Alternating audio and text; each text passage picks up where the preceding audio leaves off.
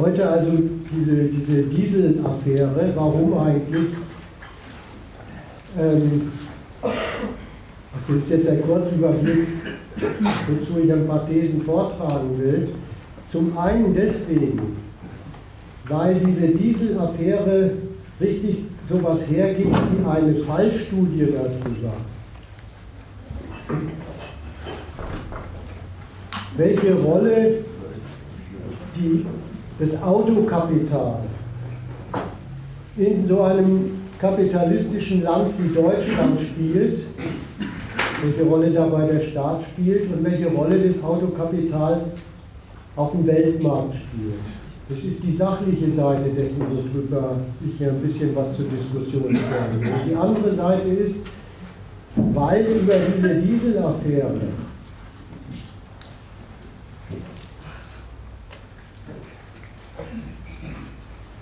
Auffassungen im Umlauf sind, sehr kritische Auffassungen im Umlauf sind, die nicht richtig sind.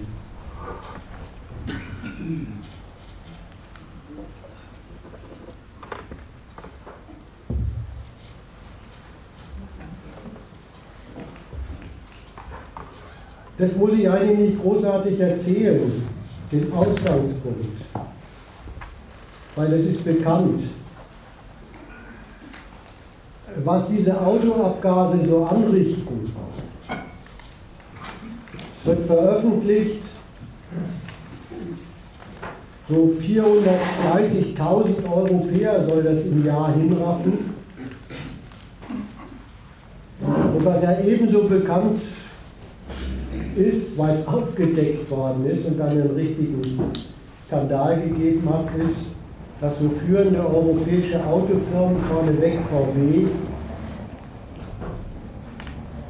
ihre Autos mit dieser Schummelsoftware zur Unterdrückung von Abgaswerten auf dem Prüfstand ausgestattet haben.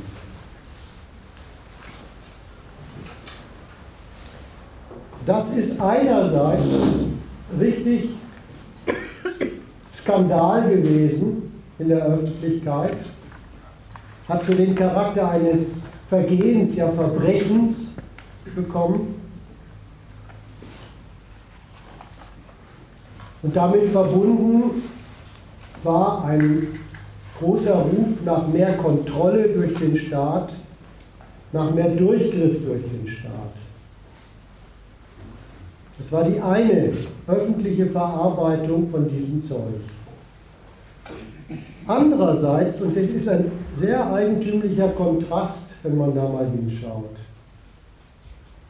ist in Deutschland gar nicht so was unterwegs gewesen, man ist zufrieden, dass sie diese VWs in Amerika überführt haben dass sie ihnen Strafen aufgebrummt haben, dass diese eben noch als Verbrecher charakterisierten Unternehmen Markteinbußen haben und so, sondern das öffentliche Klima war ganz anders. Große Sorge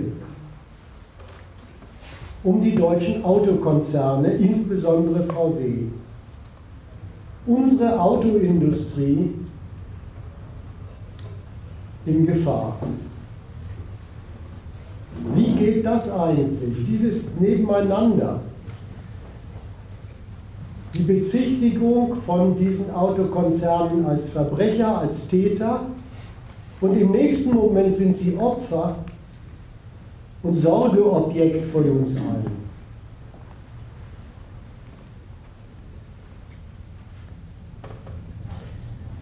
Das mal so als Appetizer.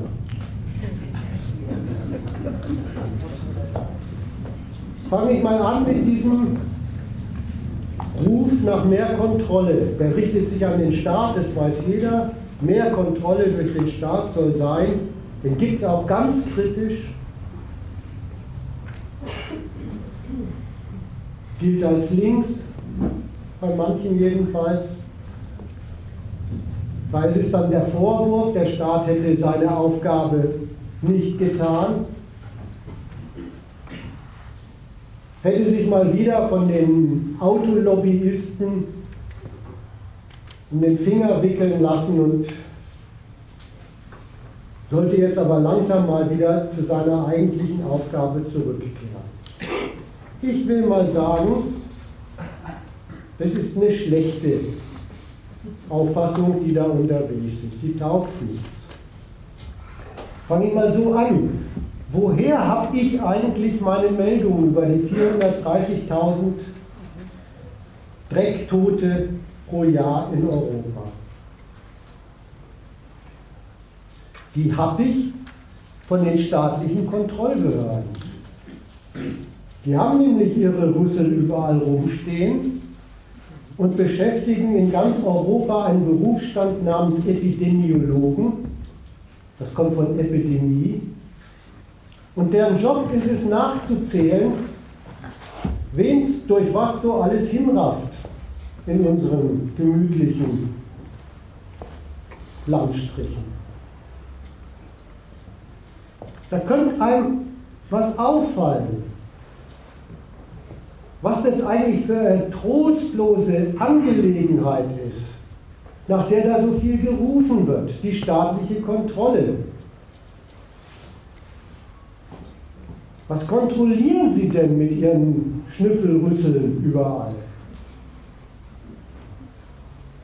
Die kontrollieren, wie sehr Grenzwerte, in diesem Fall von Autos bei den Abgasen, eingehalten werden, die die Politiker beschlossen haben. Grenzwerte von was eigentlich? Grenzwerte von Massenschädigung. Schon damit ist klar, da geht es um die Kontrolle der Begrenzung der Massenschädigung und nicht um die Unterbindung.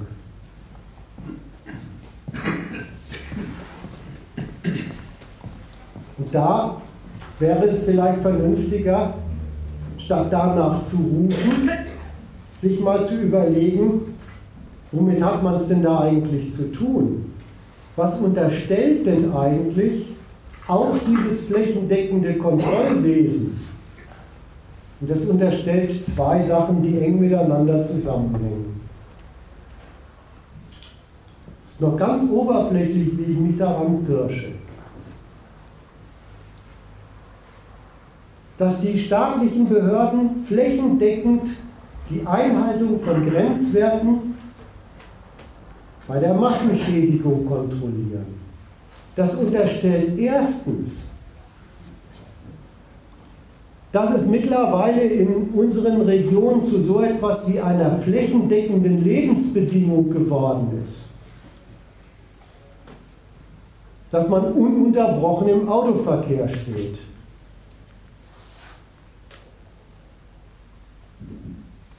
Dass das durchgesetzte Art und Weise der Lebensführung ist und dass dieser Autoverkehr bestritten wird mit den Automobilen, die die geschäftlichen Produzenten von so etwas eben in den Markt drücken. Das ist die eine Unterstellung, die ungeheure Durchgesetztheit des Autoverkehrs und des Geschäfts mit ihm. Und das andere, was unterstellt ist, das ist jetzt schon mehr eine Überlegung. Wenn es da einen Staat gibt, der Grenzwerte erlässt und deren Einhaltung auch tatsächlich kontrolliert, wenn also der Staat die Macht einer solchen Grenzziehung ist, nach der auch gerufen wird,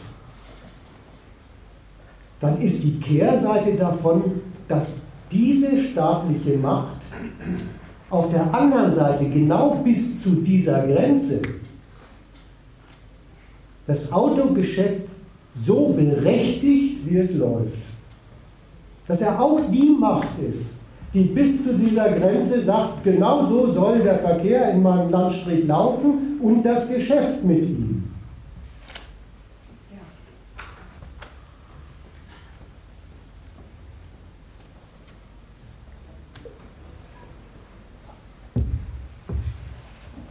Jetzt zu dem, was so verkehrt am Ruf von Kontrolle ist.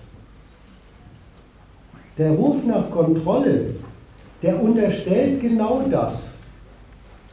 Der unterstellt die ungeheuerliche Wirksamkeit, ja Macht des Autogeschäfts, unsere Lebensbedingungen zu bestimmen und zieht daraus die verkehrte Konsequenz, dass einem das klar macht, wie wahnsinnig unverzichtbar der Staat als Kontrolleur ist. Unter Weglassung dessen, dass der Kontrolleur derselbe ist, der der Ermächtiger, der Berechtiger des Geschäfts ist, mit dessen Nebenwirkungen man sich so rumzuschlagen hat.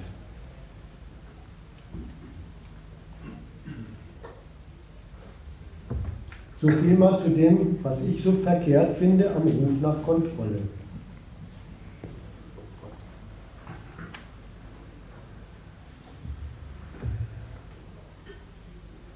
Schon, schon der, der, ich meine, der, der Gesichtspunkt, äh, wie, der, wie der Staat äh, als Grenzwertsetzer da auftritt, der könnte schon für sich äh, Gegenstand von Kritik sein. Mhm. Ja. Nämlich, wie er nämlich äh,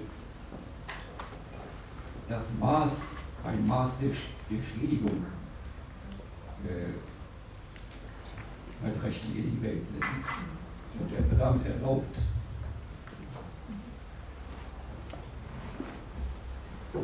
Und ich wollte es an der Stelle wirklich erstmal noch beim Recht drauf also auf diesem, bei diesem Verhältnis belassen, er berechtigt das Geschäft mit den Autos, also auch mit ihren Abgasen, bis genau zu dieser Grenze und hat offenbar Gründe, auf der anderen Seite das Einhalten der Grenze für nötig zu erachten und auch zu kontrollieren. Ich komme nachher noch darauf zu sprechen. Ich bin an der Stelle noch bloß bei der Fassung, dann ist also der Staat der Berechtiger dieser Sorte von Geschäft.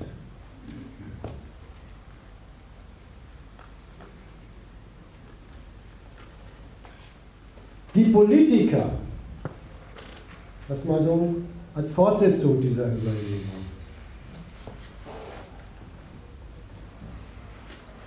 die nehmen diese Zuständigkeit des Kontrollierens sofort als Auftrag ihrer Macht wahr. Man kann wirklich nicht behaupten, dass sie das nicht täten. Die beziehen sich selber auf die von ihnen berechtigte Gesellschaft und beanspruchen für die Politik die Aufgabe,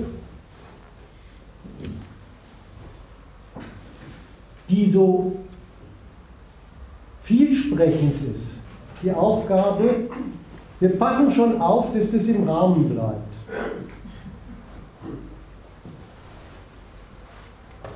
Ja, das ist sogar so, dass sich Politiker nach dieser Logik wählen lassen. Die lassen sich beauftragen dazu. Die quatschen im Wahlkampf die Menschen als von Husten Betroffene an und zeigen auf sich in ihrer unverzichtbaren Rolle als Kontrolleure. Aber die sagen noch mehr. Wenn die die Zuständigkeit übernehmen, dann sorgen Sie dafür, dass sich das Aufpassobjekt Ihrer Kontrolle, das Sorgeobjekt Ihrer politischen Fürsorge ganz schön verändert. Die sind nämlich diejenigen, die dafür gesorgt haben, dass aus dem VW-Skandal eine Sorge um VW wird. Ich zitiere mal die Merkel, deswegen, weil die wirklich äh, für einige Erläuterungen Gutes. Die war da ja in dieser Fernsehwahlrunde zusammen mit dem Schulz und dann haben die Journalisten sie angequatscht. Was sagen Sie eigentlich zum Dieselskandal? Legt die los, sagt, ich bin entsetzt, ich bin stocksauer. Vorsicht, die ist wirklich stocksauer. Kommt bloß drauf an, worüber. Ich bin entsetzt, ich bin stocksauer, ein Pfeiler, ein Hauptpfeiler unserer Wirtschaft, des Exportweltmeisters Deutschland ist in Gefahr geraten. Das nenne ich ein Kameraschwenk der Aufmerksamkeit. Und damit Hunderttausende Arbeitsplätze in Deutschland, Menschen, die nichts dafür können. Jetzt ist sie beim Wahlkampf. Die Autoindustrie hat einen Scherbenhaufen hinterlassen, den wir wieder aufbauen müssen. Aber so, dass die Beschäftigten darunter nicht leiden. Was, was will uns diese Frau sagen? Ich habe schon gesagt, die, die hat unter anderem dafür gesorgt, dass aus diesem aufgedeckten Betrug zum Zwecke eines besseren Privatgeschäfts nicht das geworden ist, dann muss man denen das Handwerk legen, dann ist jede Strafe gerecht. Wie macht sie es denn? Die steigt gleich ein mit einer wirklich nachdenkenswerten Feststellung, einer Gleichung, die sie behauptet und von der sie auch verlangt, dass die abgenickt wird. Die Gleichung heißt nämlich beim Autokapital, beim Autokapital spätestens ist es Privatgeschäft. Und das ist ja ein Privatgeschäft. Ja? Das sind Aktiengesellschaften, da kann man sich äh, sogar Zettel kaufen. Beim Autokapital, da ist das Privatgeschäft viel mehr als bloß ein privates Geschäft zur privaten Bereicherung von Unternehmern und Anteilseignern. Beim Autokapital, da ist das Privatgeschäft eigentlich gleich identisch mit so etwas wie einem Dienst am Allgemeinwohl. Und was das Allgemeinwohl ist, sagt sie ja auch noch. Auch das aufschlussreich. Es ist ein Dienst am Allgemeinwohl, nämlich an der Wirtschaft, also an sowas wie allgemeinem gelingenden Geschäft, Wachstum und so, und an Deutschland, an der Nation, nämlich in ihrer Rolle als Exportweltmeister. Das ist die Gleichung, die sie einem vorbuchstabiert, womit sie verlangt, das geht jetzt jedem was an und da muss sich jetzt jeder Sorge drum machen. Und warum soll sich eigentlich jeder drum Sorge machen? Auch die, die nicht Aktionäre sind, auch die, die nicht Finanzminister Deutschlands sind. Ihr Argument heißt, weil davon so viele Arbeitsplätze abhängig sind. Das kann man ja nicht mal bestreiten, das ist ja so. Die Automobilindustrie und ihre Zulieferanten und äh, sogar manche Forschungsstellen mit Epidemiologen äh, alle diese Arbeitsplätze sind irgendwie von dem Geschäft abhängig.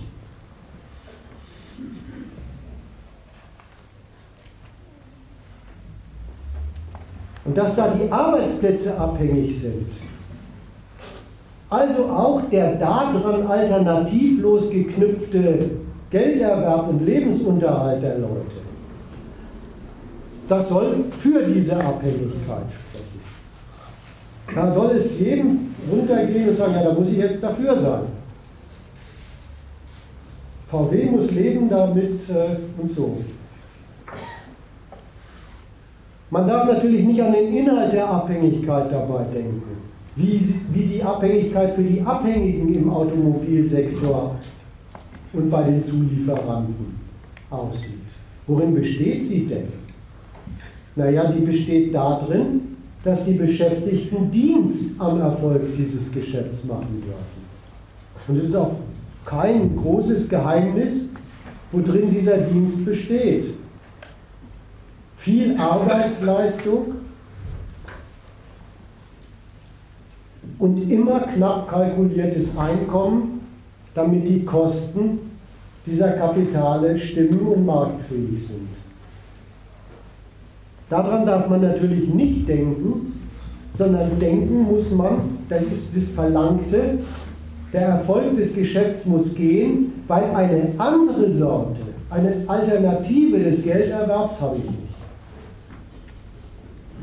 Doch eine Alternative gibt es, aber das ist der Nicht-Gelderwerb, die Arbeitslosigkeit.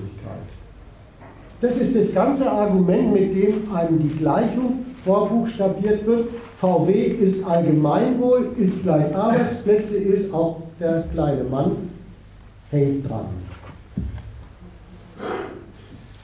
Und das andere, was die Merkel auch noch gleich anspricht, antippt jedenfalls, ist, ja, das Autogeschäft muss ja auch deswegen laufen, weil auch sonst so viel in unserem Land davon abhängig ist.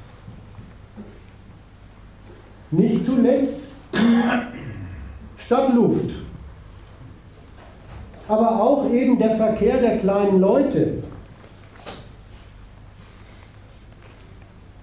Auch da darf man nicht nachfragen, wie diese Abhängigkeit zustande gekommen ist und wie sie eigentlich wirklich aussieht. Das waren nämlich zwei Gegensätze. Sondern man muss sagen, wenn man davon abhängig ist, dann muss man dafür sein, dass das Geschäft aufgeht. Das ist die doppelte Gleichung, die sie einem hinbuchstabiert.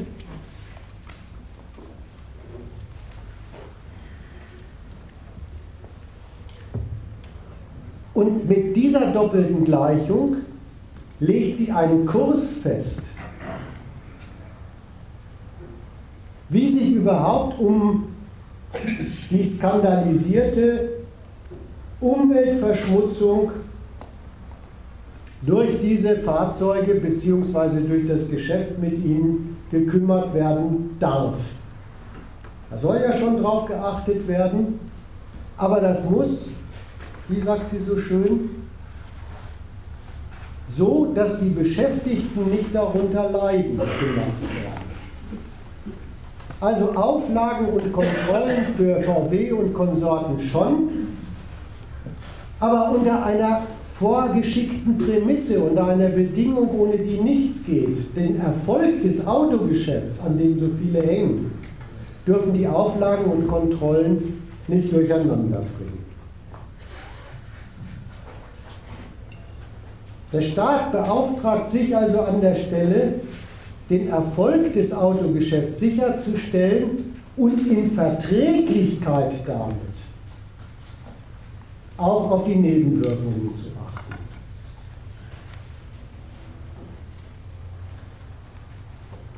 Und damit ist eigentlich überhaupt schon wieder was Neues klar über diese Grenzwerte. Da hast du, glaube ich, schon drauf hingetippt. Jetzt ist man schon, schon, jetzt schon klar, Grenzwerte sind eine Frage dieses politischen Abwägens.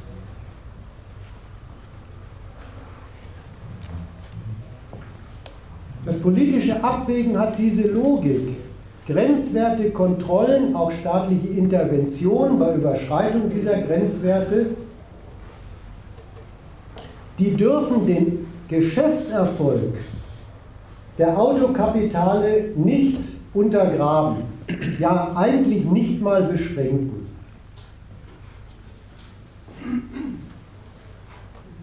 Sie sollen nach Möglichkeit sogar eigentlich sowas wie das Gegenteil bewirken. Nämlich das Autogeschäft voranbringen indem das Einhalten staatlich definierter Grenzwerte so etwas wie eine Unbedenklichkeitsbescheinigung für diese Waren sind. Made in Germany, kleine Nebenwirkungen. Euronorm, bla bla bla. Ja, das ist ein richtig, richtig ausgestattet als Geschäftsmittel.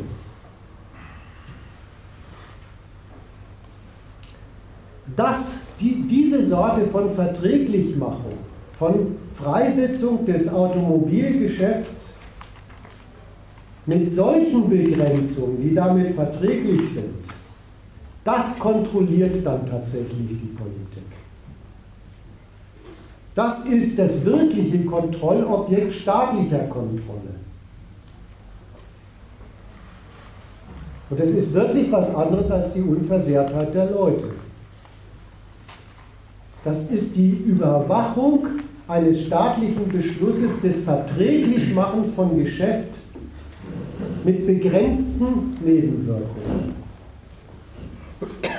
Und in der Frage übrigens ist die Merkel wirklich stocksauer. Das kann man ihr abnehmen.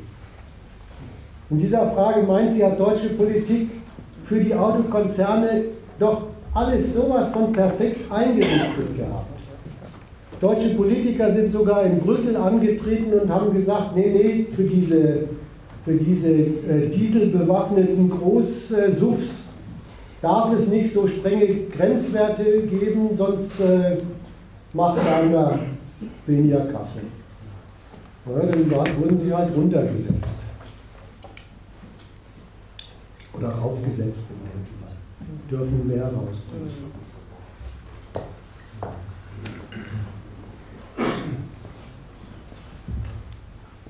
So, das alles kann man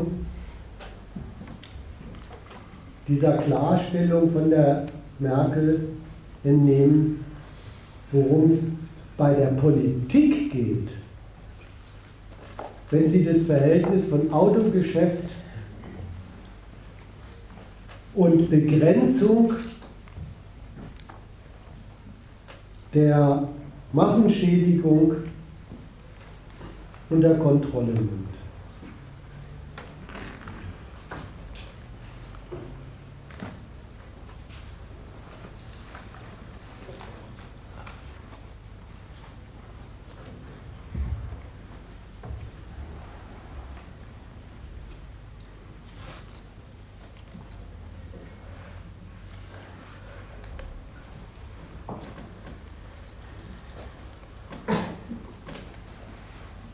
Gibt es jetzt Diskussionsbedarf? Sonst kommen wir mit einer zweistöckigen dritten These.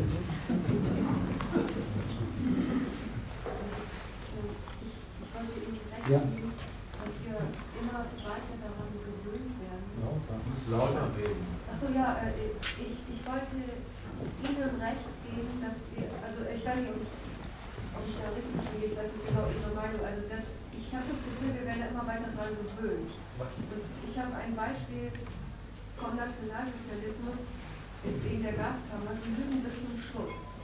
Also sie sagen, ihr, ihr, ihr sollt duschen und dann kommt aber Gas raus.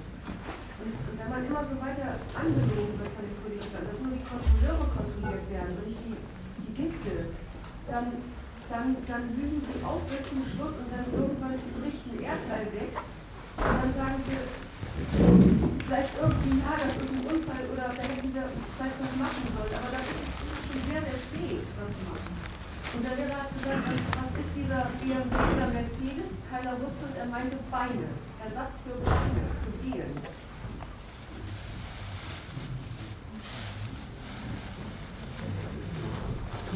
Ich denke mal, man kann auch, auch, auch mit dem Bein, ich weiß nicht, ob das verrückt ist, aber ich, ich, ich, ich habe diesen Wunsch und diese Idee, dass man mit einem Wald Geld verdienen kann.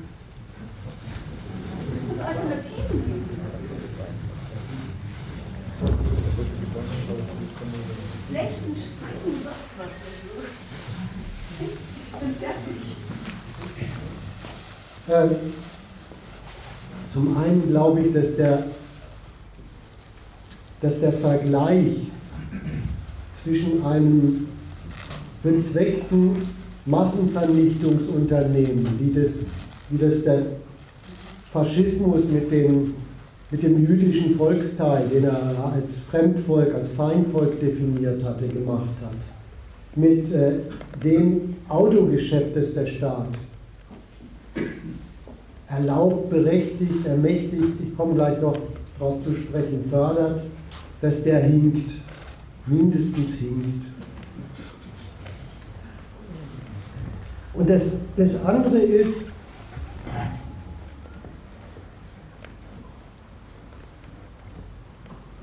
ach, wenn es die Gewöhnung bloß wäre, die Gewöhnung, die betrifft ja jetzt eigentlich bloß die Seite, ja, das, das, das wird, es wird dafür gesorgt, dass, die, dass das Volksbewusstsein da viel verdaut. Aber eigentlich möchte ich das Augenmerk auf was anderes lenken, nämlich in was für praktische Verhältnisse ein das Autogeschäft, die Autokapitale und der Staat hineinversetzen. Dass, da, dass, dass das dann auch noch geschluckt wird, ja, ja, das ist ärgerlicherweise auch noch der Fall, aber mir kommt es erstmal auf das Was eigentlich an. Was sind es für Verhältnisse, in die man da reingestellt wird? Wenn man sich das klar macht, schluckt man es vielleicht auch nicht mehr.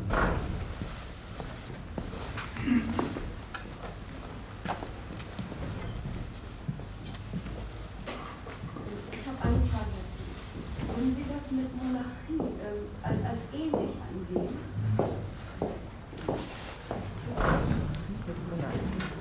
Das Problem ist, dass manche Vergleiche einfach zu abstrakt sind. Ob ich das mit Monarchie ähnlich sehen würde.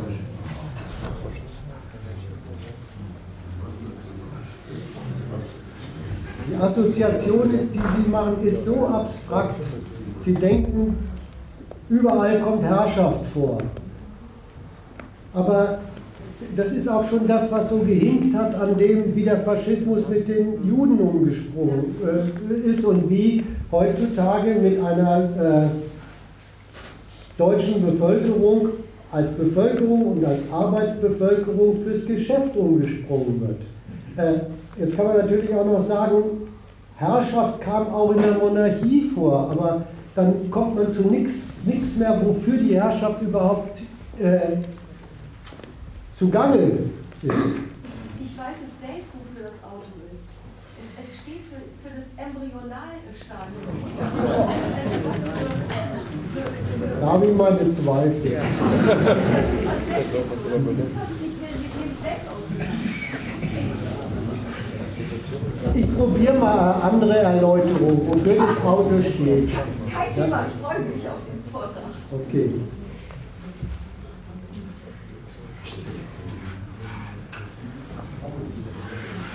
Man ist es gewöhnt, ja. Man ist umzingelt von Autoverkehr und Autogeschäft. Und es gibt auch äh, Leute, die, die sehen das kritisch und wenn sie es kritisch sehen, dann denken sie eigentlich vor allen Dingen immer bloß an die Geschäftsleute in Sachen Auto, an die Konzerne und so weiter. Das hat auch seine Richtigkeit. Aber die Merkel hat, hat einen auf was aufmerksam gemacht,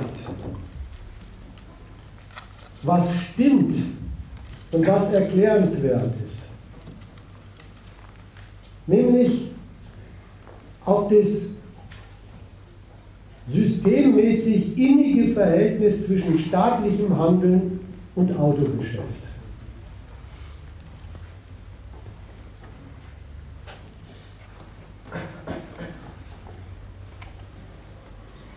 Diese Gleichung von, da gibt es ein Privatgeschäft mit diesen Verkehrsmitteln und dieses Privatgeschäft mit Verkehrsmitteln ist, ein, ist schon so etwas wie ein unverzichtbarer Teil des deutschen Allgemeinwohls. Wie kommt denn das überhaupt zustande? Das ist jetzt auch ein paar Überlegungen zur Klarstellung, nicht immer nach dem Staat als Kontrolleur in der Frage rufen, vielleicht auch mal ihn als Urheber ins Auge fassen.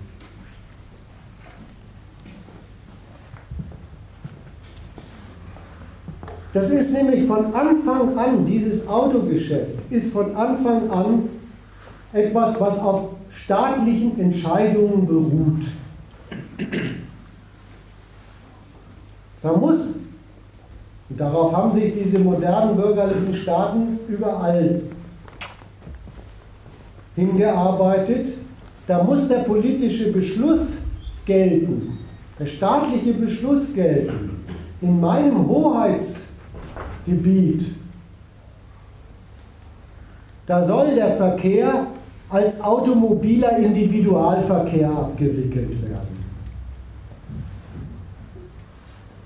Das ist eine politische Beschlussfassung zu sagen, das ist eigentlich das passende Verkehrswesen für die Gesellschaft, wie ich sie organisieren will. Lauter freie, konkurrierende Subjekte konkurrieren darum, dass sie irgendwie Geld verdienen mit den Mitteln, die sie dafür haben.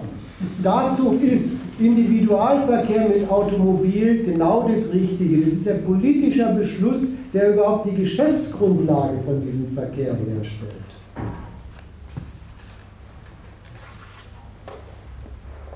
Auf dieser Geschäftsgrundlage läuft dann das, was uns so bekannt ist. Dass alles auf der Straße abläuft, was zu diesem Kapitalismus und dem Leben in ihm gehört. Das Geschäft der Unternehmen untereinander wird über den Straßenverkehr abgewickelt. Die sind das Mittel der, des Austauschs zwischen den Unternehmen nach der technischen Seite und gleichzeitig nur Lager. Just in time. Die sind, darüber läuft der ganze Berufsverkehr der normalen Menschheit. Mit wenigen Ausnahmen. Aber erstmal dieses morgens zur Arbeit hin, abends von der Arbeit zurück, Automobil. Und das private Leben, also das, man muss sich reproduzieren, also zum Supermarkt und wieder zurück. Und dann kommt ja noch das Wochenende mit den Kindern, abgewickelt über Automobile auf der Straße und dann sind die eben voll.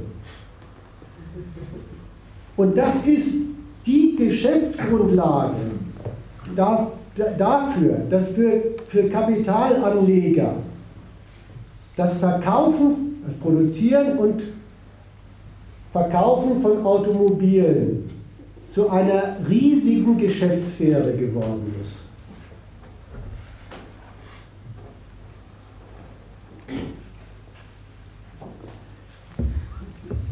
Da hat der Staat sogar nochmal seine Finger im Spiel.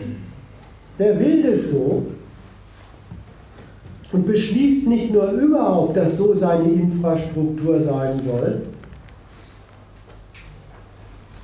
sondern er baut sie auch hin. Mit vergesellschafteten Mitteln, mit Steueraufkommen, mit Kredit und so weiter baut der ein Straßennetz für diese Sorte von Verkehrswesen einer Konkurrenzgesellschaft hin. Jedes Jahr ein laufender Posten im staatlichen Haushalt. Das stiftet überhaupt jetzt wirklich die, die, die Grundlage eines Riesenmarkts für Automobile. Und es ist die Geschäftsgrundlage für Riesenkapitale. Es ist wirklich etwas, was diese Autokonzerne von Anfang an auszeichnet, das sind wirklich große Kapitale, die auf großem Wachstumsniveau loslegen und ihr Geschäft betreiben. Und diese Kapitalgröße übrigens kommt, wenn es sein muss, auch durch staatliche Tat zustande.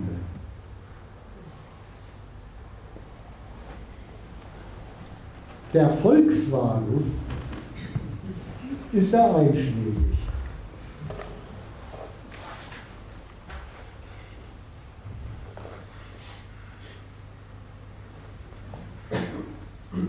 Das hat jetzt umgekehrt wieder die Konsequenz. Wenn ein Geschäft so in Gang gesetzt ist, ein Riesenmarkt, als Geschäftssphäre für riesige Aktienkapitale, die staatlich dann auch gesichert werden, dann ist umgekehrt für diese riesigen Kapitale ein Riesenmarkt sowas wie ein Sachzwang. Die müssen dann auch zum Lohn machen ihre riesigen Kapitalvorschüsse massenhaft produzieren und verkaufen. Markt, Zahlungsfähigkeit am Markt für sich erobern.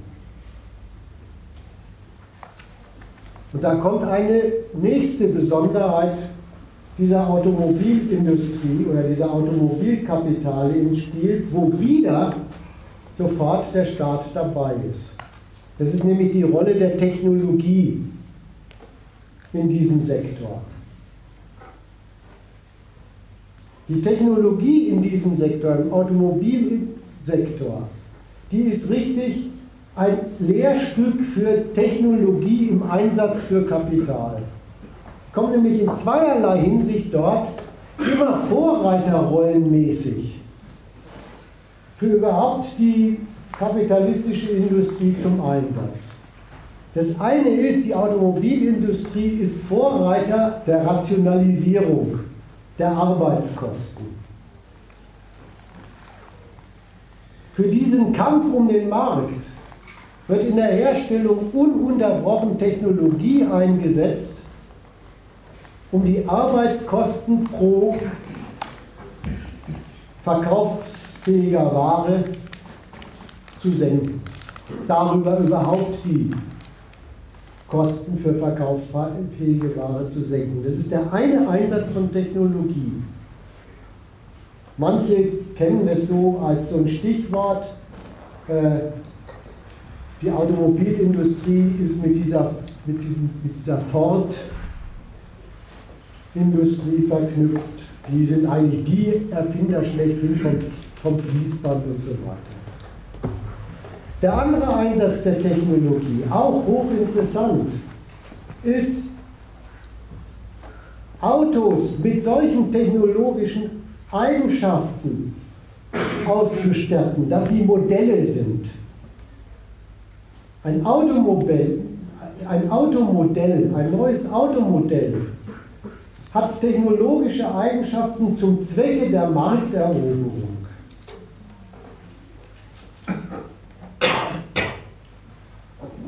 Und beide Bestimmungen der Technologie, wie sie wirklich modellhaft bei, der Automo bei den Automobilkapitalen zum Einsatz kommen, genießen staatliche Förderung.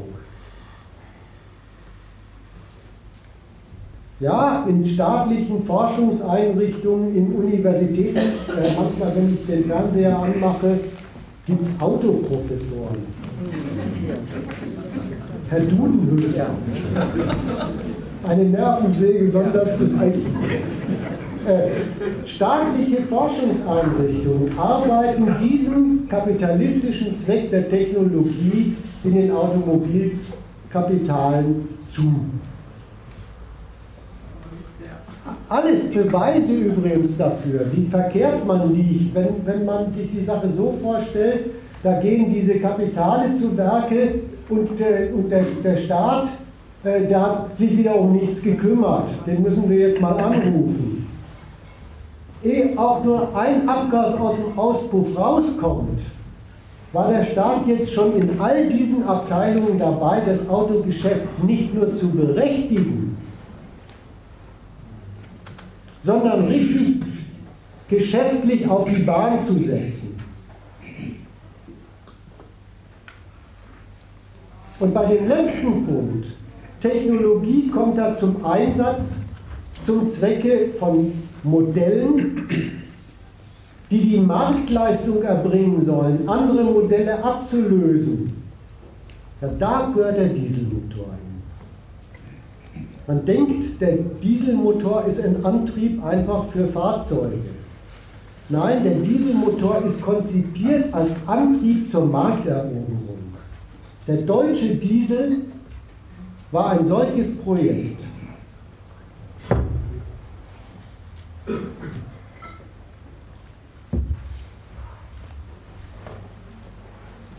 Und dann kommt es ja tatsächlich zu diesen gigantischen Geschäftserfolgen von diesen Autokonzernen mittels Verbrennungsmotoren. Und jetzt bin ich wieder bei den bekannten und dem Staat von vornherein bekannten Nebenwirkungen und Folgen.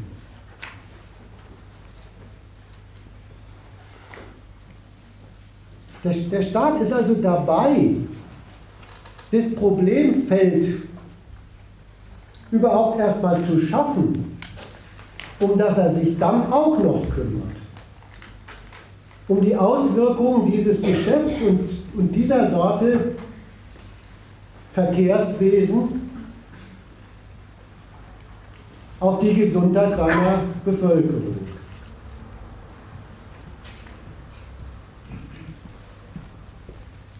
Das tut er dann. Und jetzt will ich da zu dem, wie er es tut, noch ein bisschen zusätzliche Bestimmungen zeigen. Wie kalkuliert ein Staat eigentlich, welche Grenzwerte er für die Volksgesundheit für erforderlich hält, welche Kontrollen er da für erforderlich hält, welchen Aufwand er dafür treibt, wo er auch interveniert ins Geschäft. Also die Prämisse war klar, das Geschäft darf dadurch nicht geschädigt werden. Aber wie kalkuliert er denn jetzt die Grenzwerte? Es kann ja schon nicht mehr sein, dass er Grenzwerte kalkuliert nach dem Gesichtspunkt Unbeschadetheit der Bevölkerung.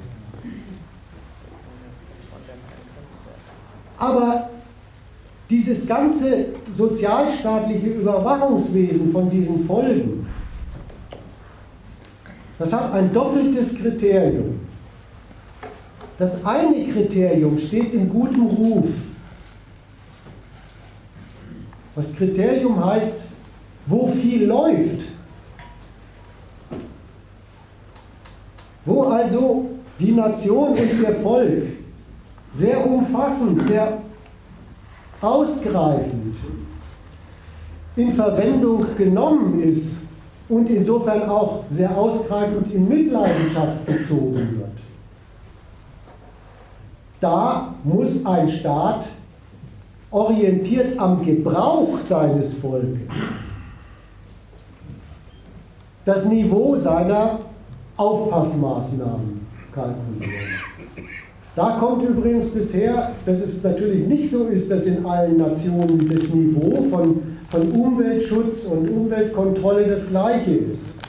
Ja, ein Staat wie so, so, eine, so ein Hochleistungswachstumsstaat wie Deutschland mit, äh, mit äh, Millionen von Menschen in Beschäftigung und auf dem Weg zur Beschäftigung der, der leitet vom Gebrauch der Bevölkerung ein höheres Niveau des auf sie aufpassen müssens ab, als, sagen wir mal, Rumänien oder Bulgarien. Da wo auf das Volk mangels Gebrauch sowieso mehr oder weniger geschissen ist, macht der Staat auch nicht so viel Aufhebens bei dem, was hinten aus den Auspuffrohren rauskommt. Das andere Kriterium, das sage ich deswegen, weil man daran sehen kann, der Staat richtet sich nicht einfach daran, was das Kapital und sein davon ausgehendes Verkehrswesen mit den Leuten anstellt. Das andere Kriterium ist, der Staat kalkuliert, was braucht er denn morgen, für eine Verfasstheit des Volkes, damit mit dem alles zu erledigen ist, was für die Nation so ansteht. Das ist jetzt nicht das Kriterium des Gebrauchs, sondern das ist das Kriterium der Brauchbarkeit. Aber auch keine schöne Sache, dass der Staat seine Begrenzungsmaßnahmen für die Schädigung durch die große Industrie daran ausrichtet, was mit dem Volk auch morgen noch in Sachen großer Industrie machbar sein soll. Und vielleicht nicht nur in Sachen großer Industrie, sondern vielleicht hat der Staat mit seinem Volk ja noch was anderes äh, vor. Beim, beim Marx übrigens liest man eine ganz bitterböse Stelle. Der, der, Marx hat glattweg aufgeschrieben, der Staat ist auf den Trichter gekommen, dass er manche Grenze des Geschäfts ziehen muss, als ihm aufgefallen ist, dass seine Soldaten immer kleiner wurden.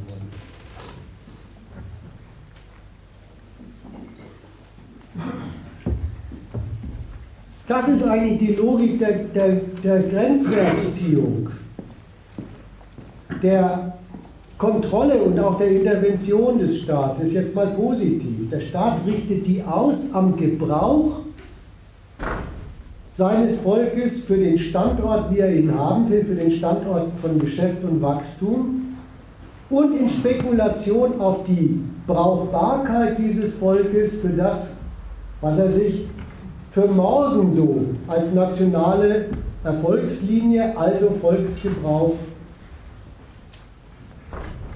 herbeikalkuliert.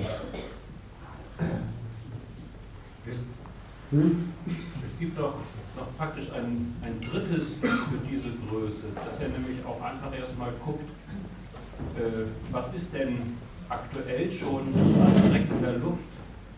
Also davon geht er doch los. Also das unterstellt doch schon die stattgefundene Schädigung, die es einfach durch den Gebrauch äh, und Anwendung aller Technologien gibt.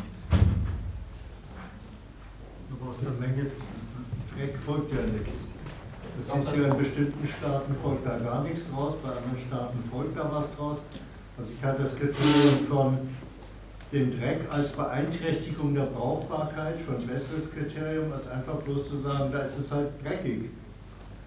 Ich, ich sage das deshalb, weil dann kommt auch schon mal gar nicht in Frage, es einfach, sag ich mal, ich wollte auf das Kriterium hinaus, das damit auch verbunden ist, dass er auf, auch auf Geschäftstauglichkeit eine Reduzierung schaut. Die darf nicht so sein.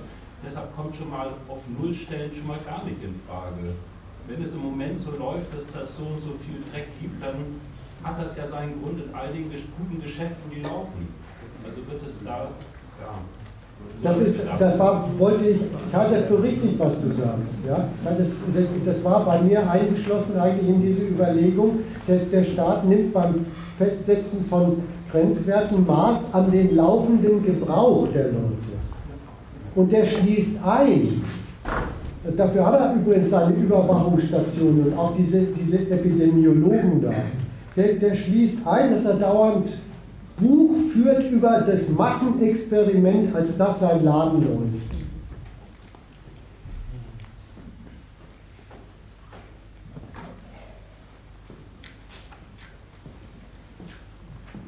Das ist, äh, das, das ist ein, ein sehr instrumentalistischer Umgang mit zum Beispiel der Volkslunge.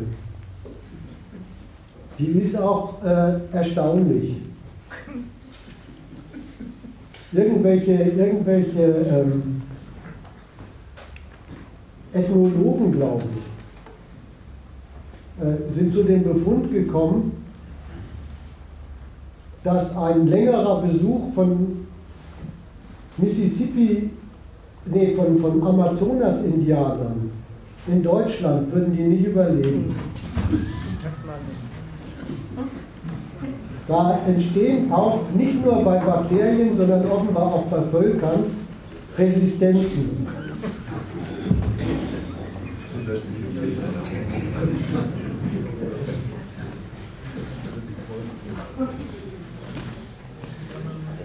Aspekt hier. So Umweltverschmutzung beispielsweise ist ja nun nicht unbedingt grenzbezogen. Also ich, ich kenne ja auch so Argumente, wie wenn es äh, anderswoher Verschmutzungen gibt, dann sagen Nationen wie zum Beispiel Deutschland ja nicht, oh, da müssen wir das ausgleichen und unsere Ausschussware hier, also Verschmutzung äh, auf Null bringen, sondern wenn sie denn schon irgendwie grenzüberschreitend da ist, womit kalkulieren wir dann in, in unserem Land? Ja. Also eigentlich ja der Sache nach absurd. Ja, da komme ich nachher nochmal drauf zu, zu sprechen, weil ich habe ja äh, angedroht, eine zweistöckige These zu machen. Und der erste Stock ist, wie geht es im Inland zu? Und der zweite Stock ist, wie geht es im Ausland zu? Weil irgendwann muss ich ja noch da landen, dass, sie, dass der VW äh, in, in, den USA erwischt worden ist. Ne?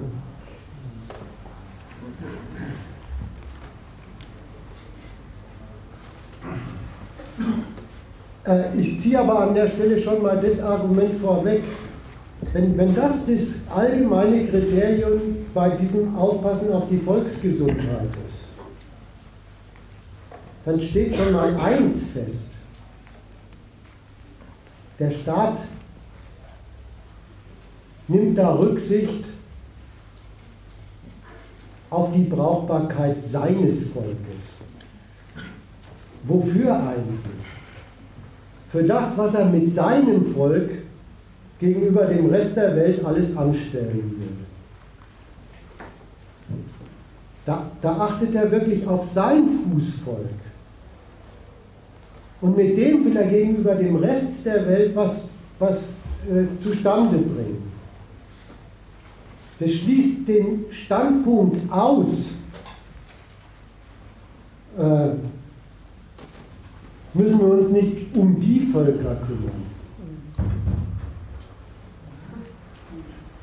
Aber da komme ich nachher nochmal hin. Jetzt nochmal eben zu, zu diesem Gesichtspunkt der, der Brauchbar. Äh, was, was sein, was sein, äh,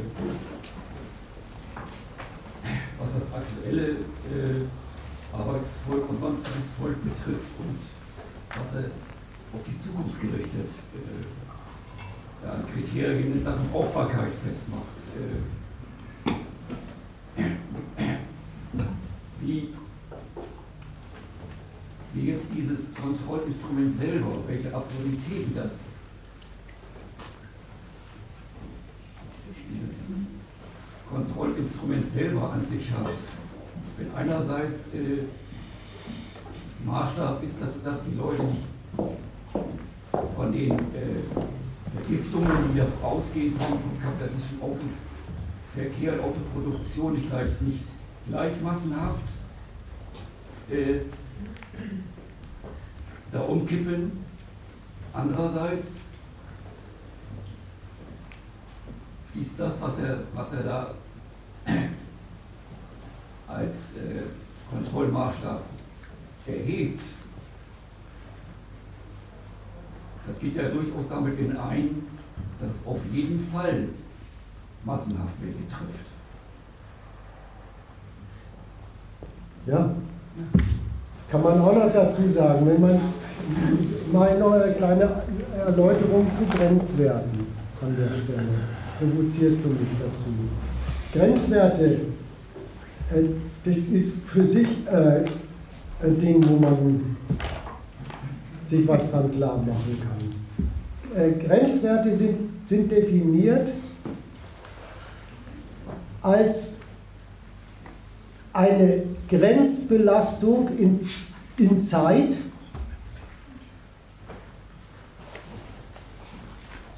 die ein Durchschnittsexemplar von Volk ohne unmittelbare Schäden aushält. Das ist jetzt fast, fast der Gesetzestext für so einen Scheiß. Und da, da, da ist sogar in dieser Definition, in dieser juristischen Definition, was ist überhaupt ein Grenzwert, ist ja eingeschlossen, dass so gewisse Pechvögel, die nicht so richtig das Durchschnittsexemplar abgeben, schon mal gleich durchs Rost fallen können. Und dass diese, diese Definition die innerhalb von einer gewissen Zeit, also eine Belastung, die innerhalb einer gewissen Zeit ausgehalten äh, werden kann.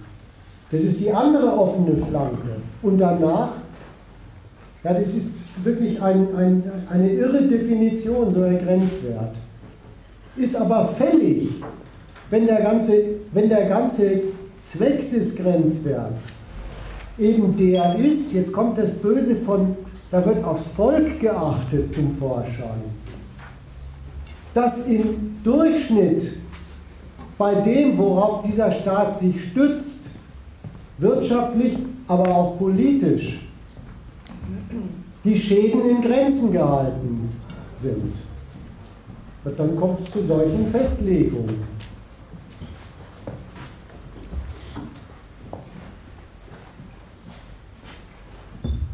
Das eine, wie sowas zustande kommt, ja, das ist da eben in, in dem kleinen Zwiegespräch erläutert worden. Ja, das kommt zustande, als der Staat überprüft ständig und macht daraus seinen Entscheidungsbedarf, wie läuft denn das Massenexperiment. Das andere, wieder was zustande kommt, das ist eine Operationalisierung von dem, richtig institutionalisierte Operationalisierung von dem, was ich oben bei der Merkel gesagt habe. Da findet eine politische Abwägung statt. Eine politische Abwägung zwischen zwei Seiten mit einer eindeutigen Hierarchie. Die politische Abwägung heißt, das Geschäft von diesen Konzernen schon gleich als wesentlicher Bestandteil des Wachstums muss gehen können darf nicht beeinträchtigt werden, soll möglichst sogar auch damit noch zum Erfolg gefördert werden. Und unter der Prämisse sind Schäden, Nebenwirkungen zu begrenzen. Das ist die Abwägung. Die Begrenzung kriegt dann staatliche Gesetzeskraft. Wenn das die Abwägung ist, dann gehört es zum System der Demokratie sage ich deswegen so betont, weil es falsch verstanden wird von vielen. Dann gehört es zum System der, der Demokratie, dass Grenzwerte ein Gegenstand des dauernden Ringens zwischen den politisch Zuständigen und den von der Politik berechtigten Geschäftsleuten ist. Das ist ein permanentes Ringen. Dafür hat sage ich jetzt mal so Linke, die das immer nicht verstehen. Dafür hat der Parlamentarismus, seit es ihn gibt, eine feste Einrichtung, die heißt Lobby. Das ist kein Skandal der Demokratie, sondern eine Einrichtung der Demokratie. Kommt übrigens her davon, dass diese Parlamente draußen mal so einen Wandelgang gehabt haben, wo sie sich treffen konnten. Wer, wer, kann sich da treffen? Ja, die berechtigten Geschäftsleute, die doch die Wirtschaftsbeauftragten des Landes sind und die Politiker, die darauf aufpassen, äh, dass das Geschäft auch für die ganze Nation, für, für den Exportweltmeister Deutschland läuft und dabei allen Ernstes noch voll brauchbar bleibt. Dort findet ein Ringen darum statt, wie viel Grenzwerte sein müssen, vom Standpunkt der Volksgesundheit und wie wenig Grenzwerte sein müssen, damit die Prämisse des Geschäft läuft,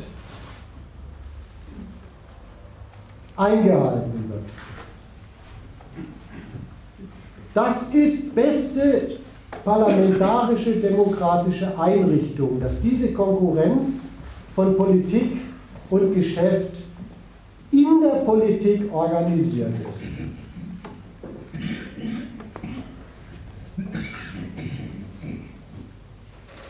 So, und jetzt, wenn so Grenzwerte zustande kommen,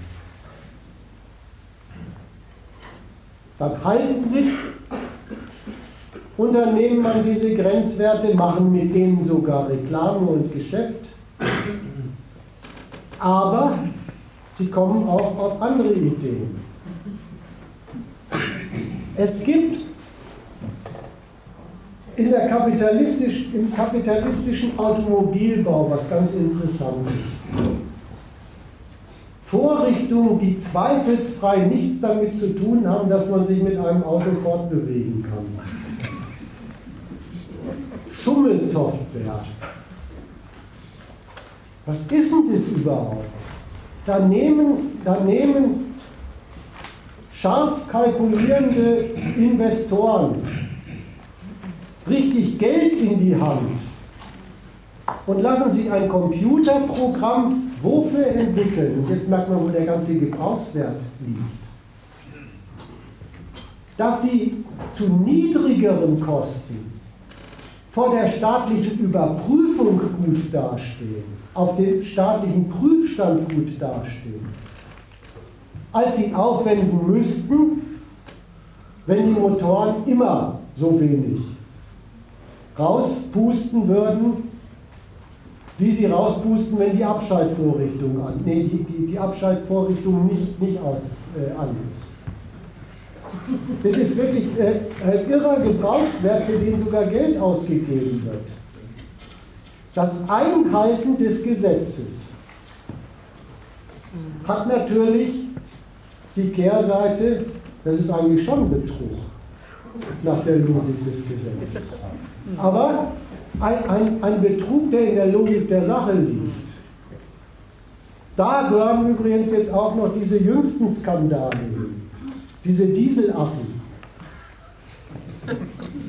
Auch das muss man, also das Massenexperiment hatten wir schon, aber so richtig gemein sind ganz andere Experimente. Also so ein saugemeines Experiment ist, dass man, jetzt fragt man sich ernstlich, was ist das für ein Zweck von Wissenschaft? Man setzt irgendwelche Affen vor einen Auspuff und guckt, wann die umfallen. Wofür ist es gut? Ja, das haben Sie dann ja gesagt. Die Automobilkonzerne verschaffen sich Forschungsergebnisse, mit denen sie bei der Politik darauf drängen können, so scharf müssen die Grenzwerte nicht sein. Affen halten es aus, Menschen sind auch bloß Primaten. Weitersehen.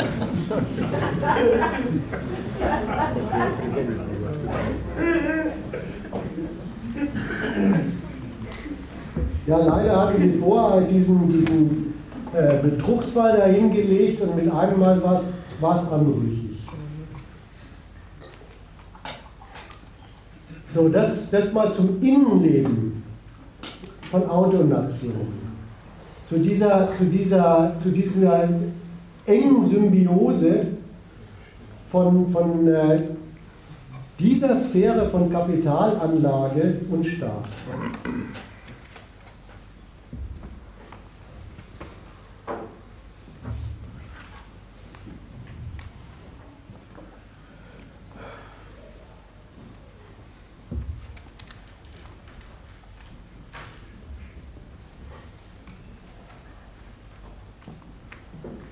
Die Sache hat eine Außenseite.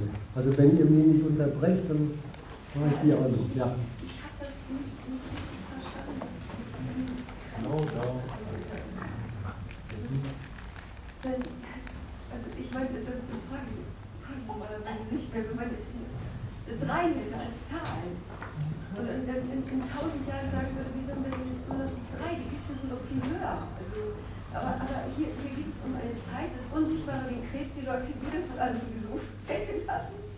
Und ich, ich habe da aber irgendwie, weil sie dann noch sagten, ach nee, das war umgekehrt, in dem Moment brach mir alles zusammen. Aber genau das möchte ich wissen. Die, diese, diese Grenzwerte, wie die errechnet werden in dieser. Und vor allem, wie der Grenzwert selbst errechnet wird, in dem Giftstudie, sagen wir mal.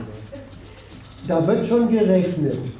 Und da sind auch, äh, da sind auch wirklich äh, ganze wissenschaftlichen Einrichtungen mit befasst.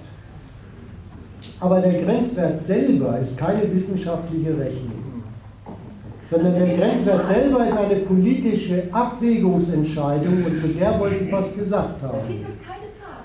Doch, natürlich, so und so viel Mikrogramm pro Dingsbumsgramm. Aber das ist uninteressant. das ist kein realer Wert. Doch, das ist ein realer Wert. Das ist, eine, das ist eine, eine Anteils, ein Anteilswert an der Atemluft. Aber, aber den kann man nicht umsetzen jetzt so, dass man sich darauf verlassen kann, dass man dann auch noch Luft kriegt, weil bei einem selber wirkt es anders oder so. Das wollte ich ja gerade sagen, dass es darum gar nicht geht, dass das jeder verträgt. Sondern da wird was anderes verträglich gemacht. Da wird verträglich gemacht, das Geschäft mit Automobilen, mit Verbrennungsmotoren wird verträglich gemacht, das auf jeden Fall laufen soll, wird verträglich gemacht mit dem Gesichtspunkt der Politik, dass für das Benutzen eines Landes schon noch etwas von brauchbarer Volksgesundheit übrig bleiben muss. Das wird verträglich gemacht und die Verträglichmachung heißt schlicht und ergreifend, in dieser Abwägung wird eine Entscheidung herbeigeführt. Mehr nicht. Die wird auch wirklich überwacht, die wird kontrolliert. Wenn dabei herauskommt, dass der Grenzwert doch zu locker äh, äh, angesetzt ist vor dem Gesichtspunkt des Staates, naja, irgendwie soll mit seinem 80 Millionen Volk noch was anzustellen sein, dann wird er vielleicht sogar mal verschärft. Nur hat das mit, nur hat das mit, der, mit der Unversehrtheit der Leute nichts zu tun. Das hat was mit der Brauchbarkeit des ganzen nationalen Kollektivs zu tun. das meinen Sie doch nicht, dass ein brauchbar für einen Krieg, brauchbar für, für Arbeitskraft? Das ist ja wohl im Moment der Normalfall. Ja, meine ich ja. Ja, aber weißt du, das ist so, wenn ein Staat darauf achtet, dass die Leute als Arbeitskraft äh, brauchbar sind und dann auch noch dafür sich einsetzt, dass sie auch ordentlich dafür gebraucht werden, dann hat er für den Fall, dass es äh, auf einen Krieg äh, hinausläuft, auch schon das Seine getan.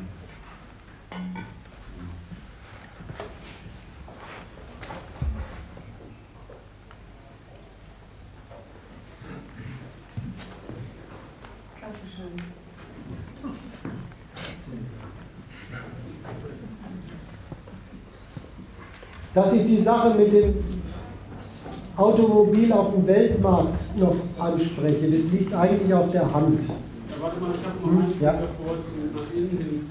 Ähm, kannst du mal was dazu sagen, wie sich der Grenzwert, den du jetzt ja auch erstmal besprochen hast, was den gibt und der ist einzuhalten? Äh, wie sich eine, eine, auch kommunale und Landespraxis in den großen Städten dazu verhält, die ja äh, praktisch so geht, dass die Grenzwerte einfach über Jahre auch einfach nicht eingehalten werden.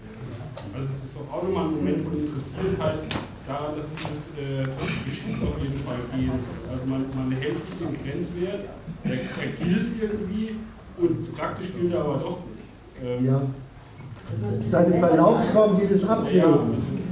Es ist eine Verlaufsform dieses Abwägens und zudem gehört es dazu. Also was schon, was schon der Irrwitz am Grenzwert ist, hat auch noch diese Verlaufsform. Das äh, war doch schon, habe ich vorhin nicht gesagt, aber das war doch hochinteressant. Äh, jetzt wird man erst bekannt gemacht, wie schlimm das mit den Abgasen ist. Dann wird man umgelenkt darauf, man soll sich eigentlich mehr um die Autoindustrie äh, Sorgen machen. Und dann war ein Dogma in der Welt, was auf gar keinen Fall passieren darf. Fahrverbot. Das war hochinteressant. Immer im Namen des Volkes natürlich.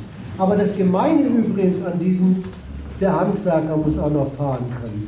Das, das Gemeine an solchen politischen äh, ähm, Argumenten ist ja ernstlich, dass die Politik ihren Laden so organisiert hat, dass tatsächlich die trostlosen Existenzen der normalen Menschen davon abhängig gemacht sind, dass sie auf diese Weise ihrem Geldverdienst nachkommen können. Und dann beruft sich die Politik darauf und sagt, äh, im Namen der Arbeitsplätze, im Namen der Handwerker, im Namen der Hebammen, äh, können wir jetzt auf gar keinen Fall Fahrverbote zulassen.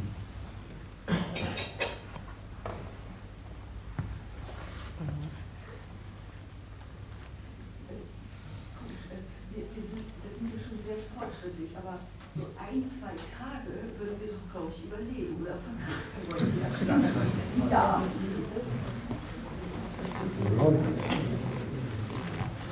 Sagte jetzt nicht, wie lange ich schon aushalte. Darf ich Ihnen noch mal etwas sehr Privates sagen? Nö. Bitte nicht.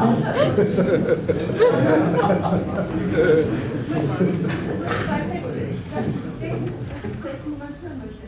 Die Außerirdischen haben uns besucht angeblich und sie haben festgestellt, dass auf dem Erdball niemand ernsthaft über Umweltschutz spricht. Also es wird zwar über Umweltschutz gesprochen, aber nicht so in der Weise, dass die Außerirdischen das so feststellen, dass jemand ernsthaft Umweltschutz.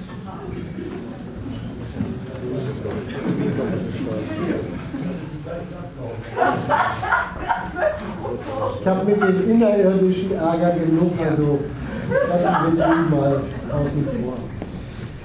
Äh, woraus ergibt sich eigentlich dieser Fortgang jetzt? Es ist eigentlich ein, ein Fortgang, der ist schon vorbereitet. Das ist eine Sorte von Geschäft, Industrie und Kapitalgröße. Dieses Autogeschäft.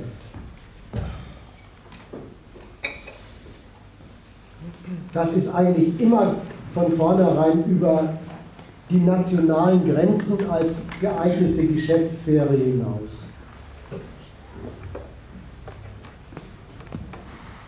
Und es gibt überhaupt keine anderen Autokon Automobilkapitale mehr. Meines Wissens jedenfalls.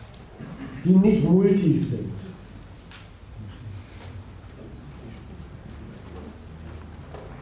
Also findet diese Sorte Autogeschäft als eine weltumspannende Weltmarktkonkurrenz dieser Automultis statt. Und übrigens ist es kein von mir jetzt enthülltes Geheimnis, sondern das kann man in der Zeitung nachlesen, dass diese Konkurrenz der Automultis auf der Welt den Charakter eines Verdrängungskampfs hat.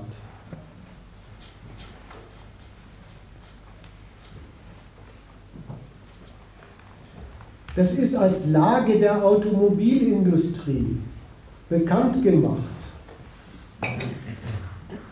dass sich diese übrig gebliebenen Automobilkonzerne überall auf dem Weltmarkt verdrängend auf die Füße treten, sich Markt auf Kosten der anderen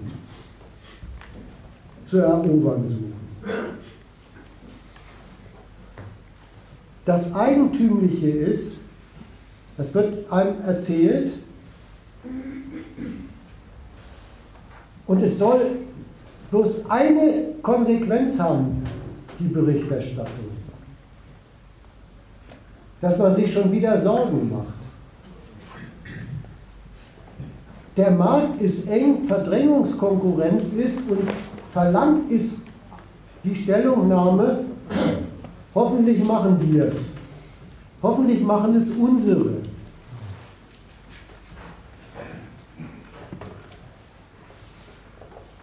Also gleich die Parteilichkeit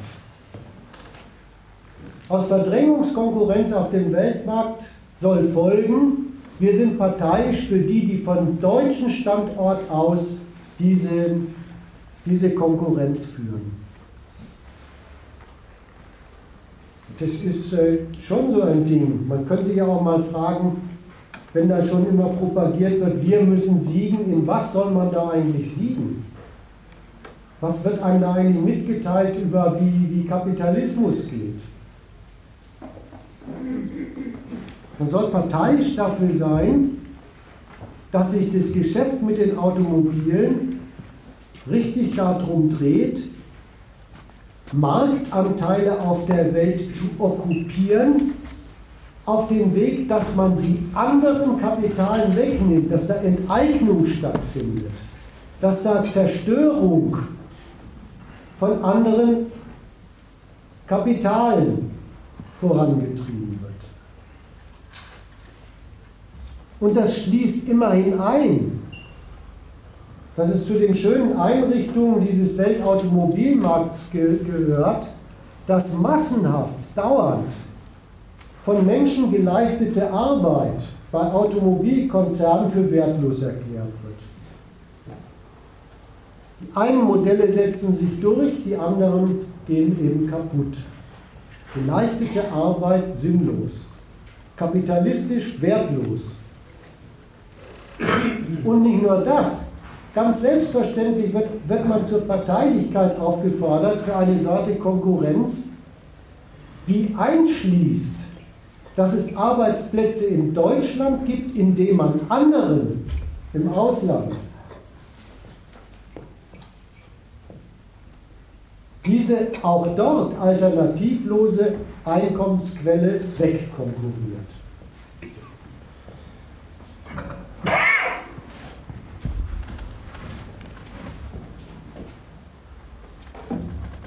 Das steckt eigentlich hinter dieser Rede von der, von der Merkel, wenn sie sagt, VW ist ein Stützpfeiler des deutschen Exportweltmeisters. Eine Parteinahme für diese Sorte Vernichtungskonkurrenz.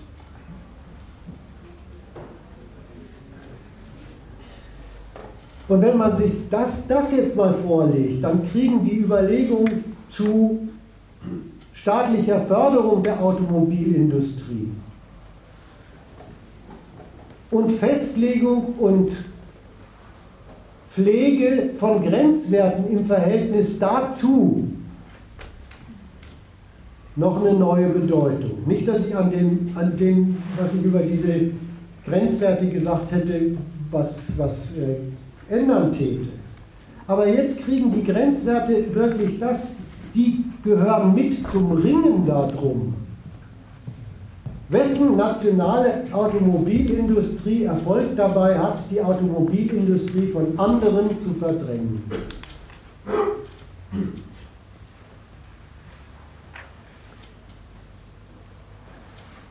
Jetzt ist zum einen das klar, keiner von den Staaten, die solche Grenzwerte in, in diesem Kampf um, wer hat eigentlich den Automobilmarkt für seinen Standort möglichst weit reserviert, keiner von den Staaten, der in diesem Verhältnis Grenzwerte erlässt, kommt jemals auf die Idee, man möchte auch bei den anderen Grenzwerten haben, damit es den Leuten gut geht.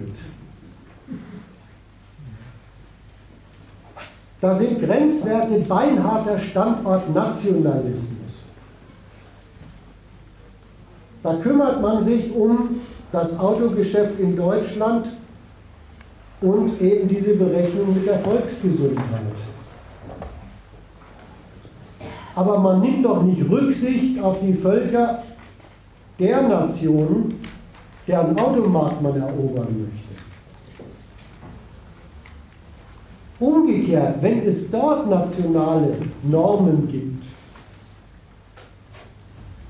dann werden die sofort ins Auge gefasst als, das sind Schranken, hässliche, des, des Protektionismus verdächtige Schranken dafür, dass unsere Automobilkonzerne dort sich durchsetzen oder aber, in der Regel beides gleichzeitig, Geschäftsbedingungen, bei denen man einen günstigen Einstieg fördern und hinkalkulieren muss.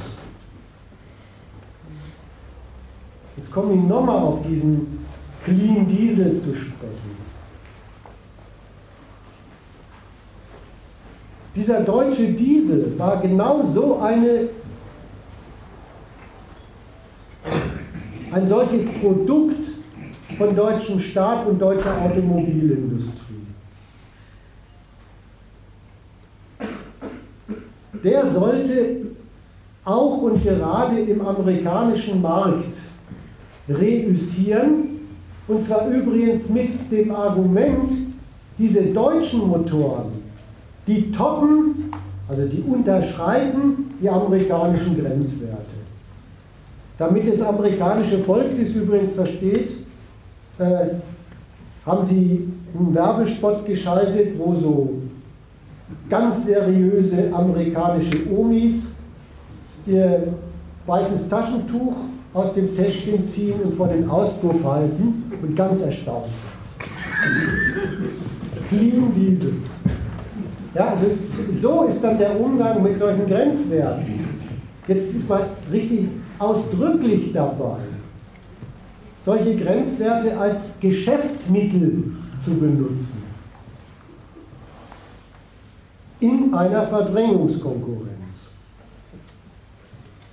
Es gibt natürlich auch was zwischenstaatliches, internationales in Sachen Grenzwerten, aber nicht Gemeinsamkeit, sondern erbitterte Handelsdiplomatie.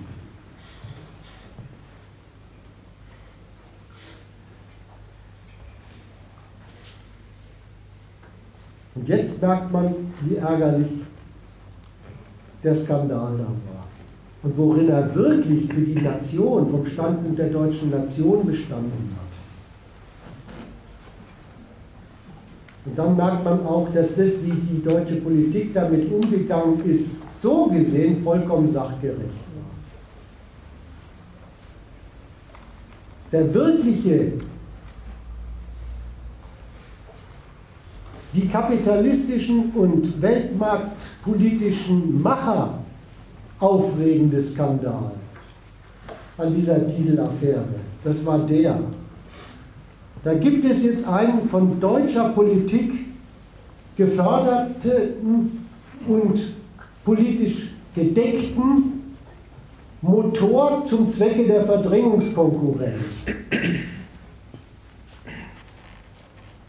Clean Diesel gegen stinkende US-Benziner. Und dann fliegt auf, dass da Schwindel im Spiel ist.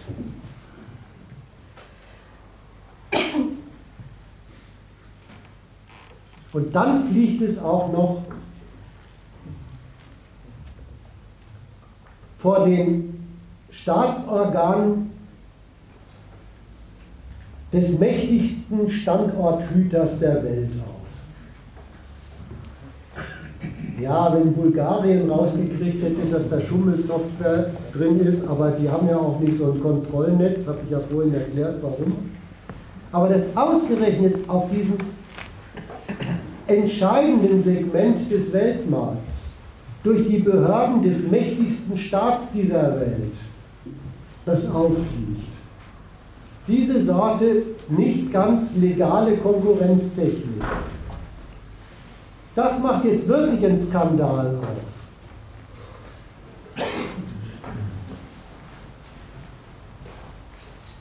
Und dann ist die deutsche politische Konsequenz vollkommen sachgerecht. Sachgerecht nämlich nach der einen Seite, dagegen kann man nichts machen. Gegen ein amerikanisches Betrugsurteil hat man einfach keine Macht. Was also tun? Einen deutschen Autogipfel. Das Problem muss mit nationalen Mitteln bewältigt werden. Deswegen diese, diese sich dann verbreitende öffentliche Devise,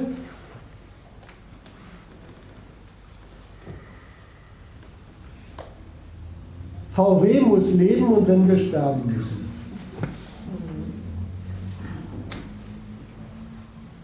Und was da zum, das ist jetzt, das ist die Devise, ja, aber äh, was zum Einsatz kommt, sind jetzt die üblichen Bordmittel des Bewältigens von Geschäftsniederlagen. Gnadenlos entdecken die, dafür sind doch Belegschaften da. Ja, die, die, bei VW haben sie sofort eine Riesenrationalisierungsoffensive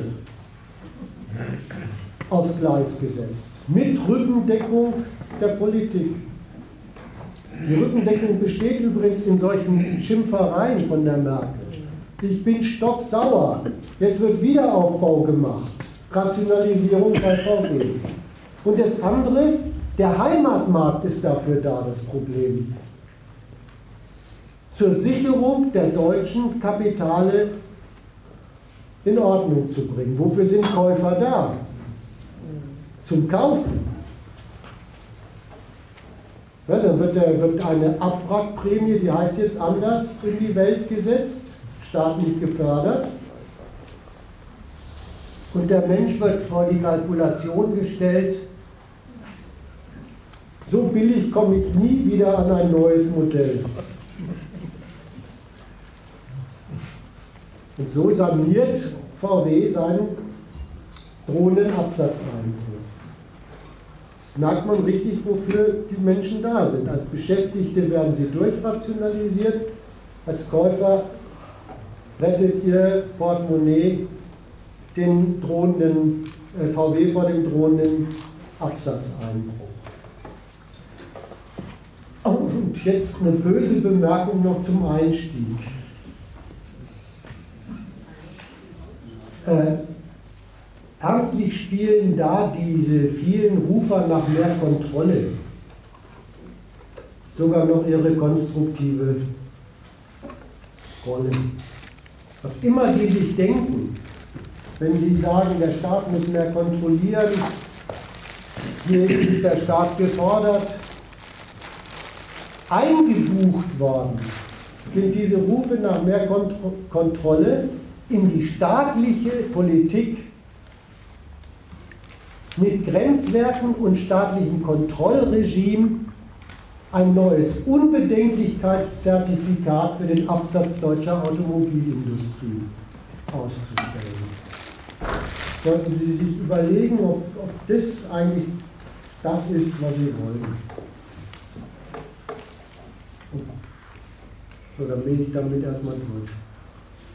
よろしくお願いします。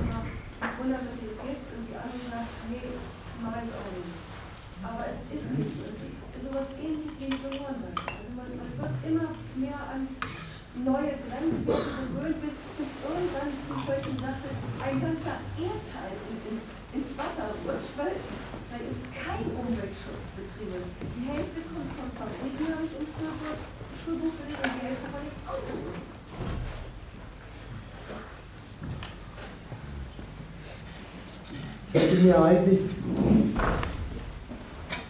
Mühe gegeben, was anderes zu sagen, als dass es keinen Umweltschutz gibt. Ich hatte eigentlich versucht zu erläutern, worin, er, worin der wirkliche Umweltschutz, den es gibt, besteht.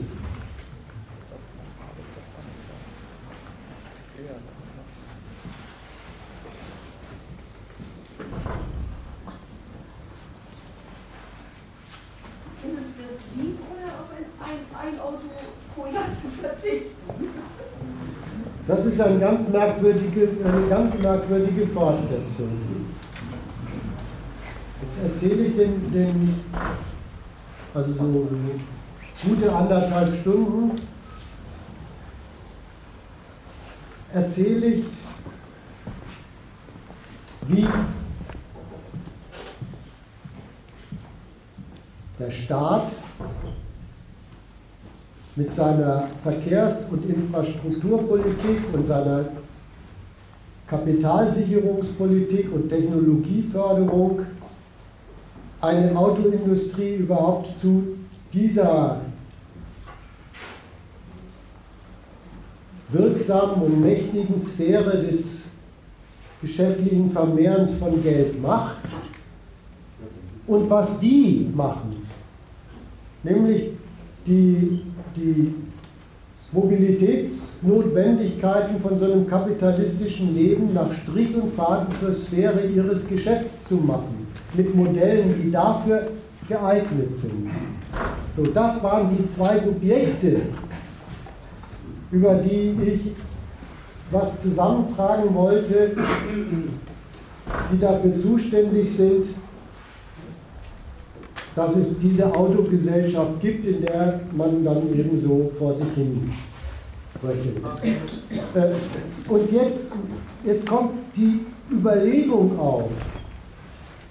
Äh, Sind es nicht die Autofahrer, die einfach immer den Rand nicht voll kriegen und schon wieder ein neues Auto brauchen. Das, ist doch einfach unangemessen gegenüber denen. Wie dieser, wie dieser Automarkt überhaupt tatsächlich produziert wird. Am Ende ja gibt es dann den, der sich ein Auto kauft.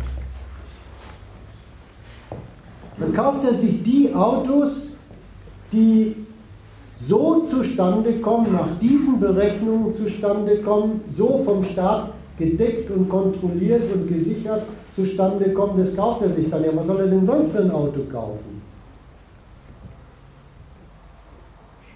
Das ist, das ist keine Demokratie. Erstmal jedenfalls ist es eine, eine richtige, so gesehen abwegige Überlegung, jetzt bei diesem, bei diesem letzten Anhängsel dieses, dieses Automarkts, bei den kleinen Konsumenten, meinetwegen auch große, ich will die auch nicht sympathischer machen, als sie sind. Wenn ich auf der Autobahn bin, dann muss ich mich immer zusammenreißen. Äh, äh, kann auch ein Charakterfehler sein. Aber, aber Anhängsel dieses Anhängsel dieser Geschäftssphäre und ihrer politischen Unterstützung sind sie alle. Die legen sich eben den fahrbaren Untersatz zu, den sie kriegen,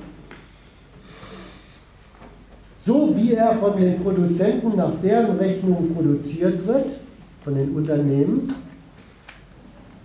und den, den sie sich für das Geld, was sie verdienen, leisten können. Und dazwischen haben sie dann die große freie Modellwahl. Das ist aber auch ihr ganzer Hoheitsakt. Auszusuchen, nein, ich nehme Berlingo statt Kelly. Und jetzt kommt der Blick auf diese Würstchen, sage ich mal. ob die nicht eigentlich diese Lebensverhältnisse in Gang setzen. Es ist doch eindeutig umgekehrt. Die richten sich in diesen Lebensverhältnissen ein.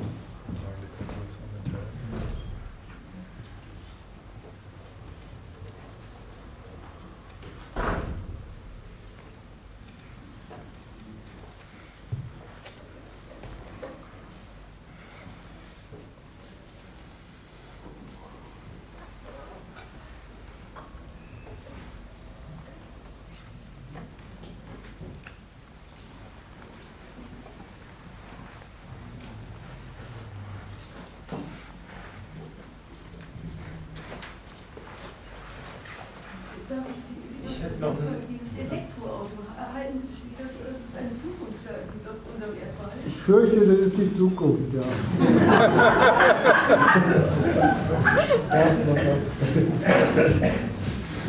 genau zu diesem komischen Thema Elektromobilität wollte ich was sagen. Es gab doch diesen Autogipfel. Und da gab es durchaus auch in der Politik zwei ein bisschen widerstreitende Standpunkte. Der eine hat es formuliert als Vorwurf an die Autoindustrie.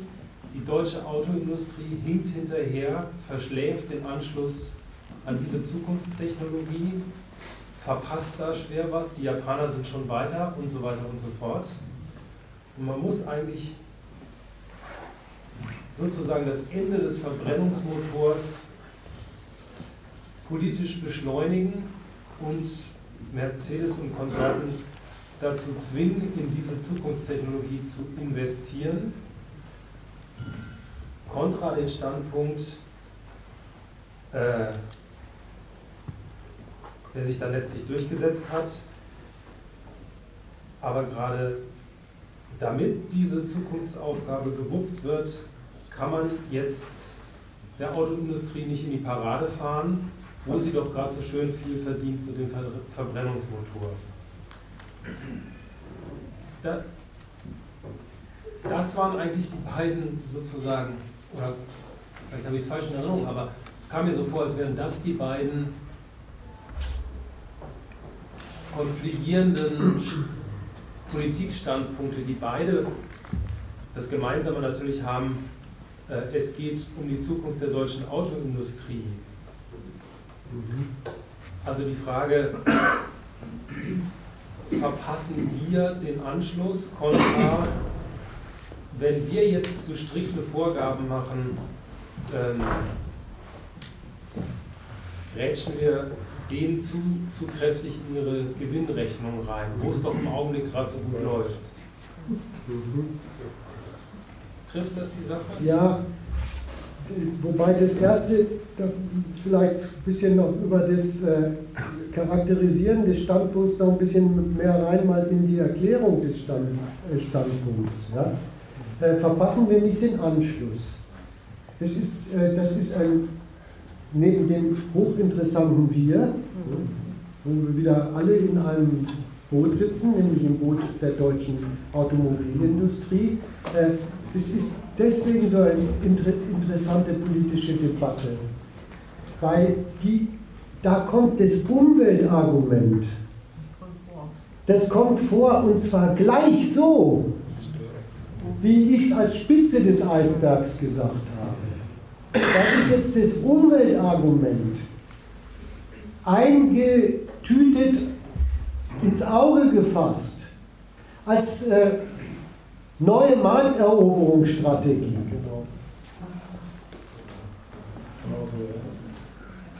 Da denken wahrscheinlich manche, manche Menschenfreunde immer noch, sie, sie, sie, wären, äh, sie wären unterwegs und machen Reklame für, für äh, äh gesund aufwachsende Kleinkinder. Die Politik macht daraus,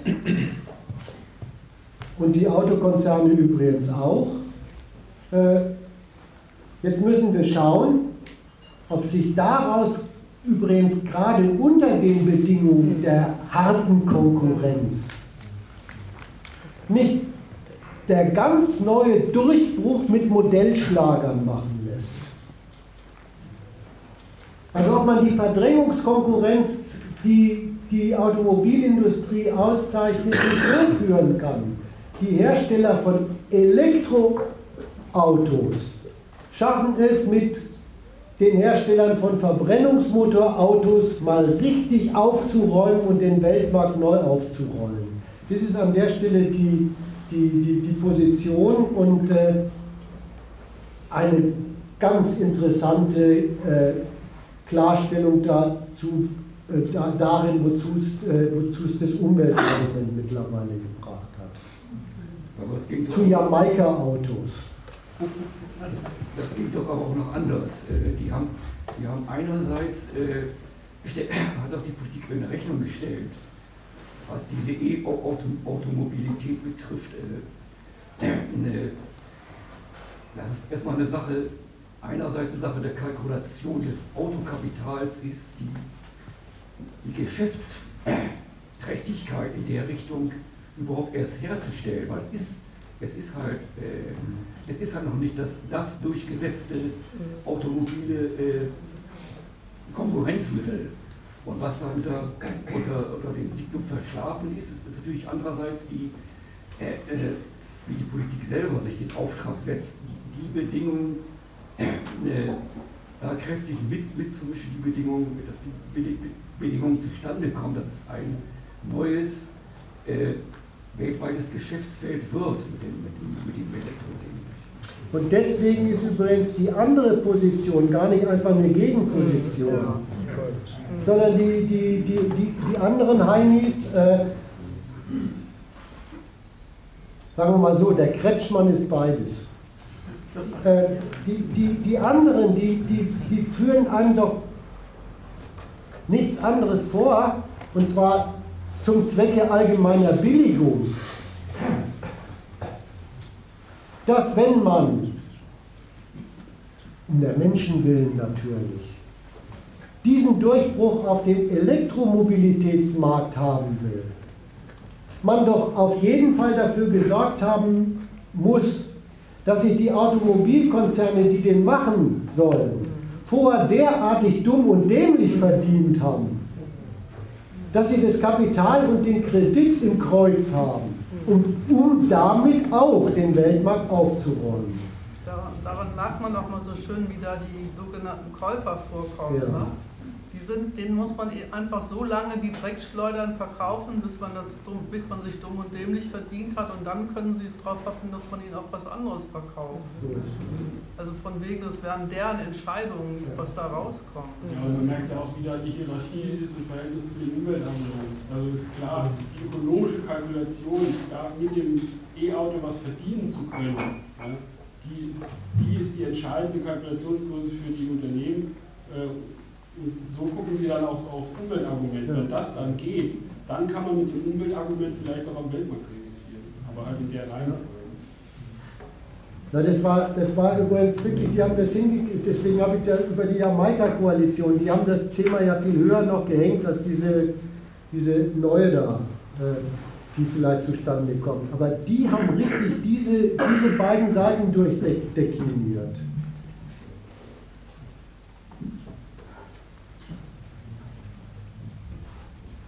Wenn es sich lohnt, wenn man das Umweltzeugs sogar als Marketing-Durchbruchsstrategie zum Aufräumen des Weltmarkts benutzen kann, dann bitte. Dafür aber nie war er wertvoller als der Verbrennungsmotor als heute, weil als Mittel ist das Geld dafür verdienen, um in diesen, diesen Umstieg des Geschäfts zu machen.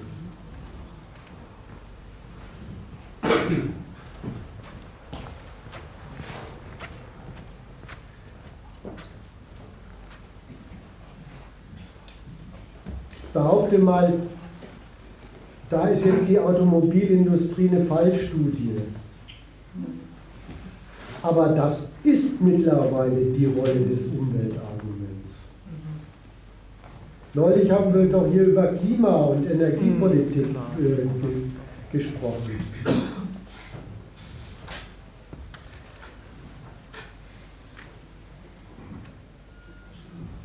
Das löst sich genau in sowas auf. Äh, wie rollt man den Weltenergiemarkt alternativ auf? Mit, äh, mit äh, sogenannten Erneuerbaren, das ist sowieso ein Wahnsinnswort, aber äh, erneuerbaren Energien.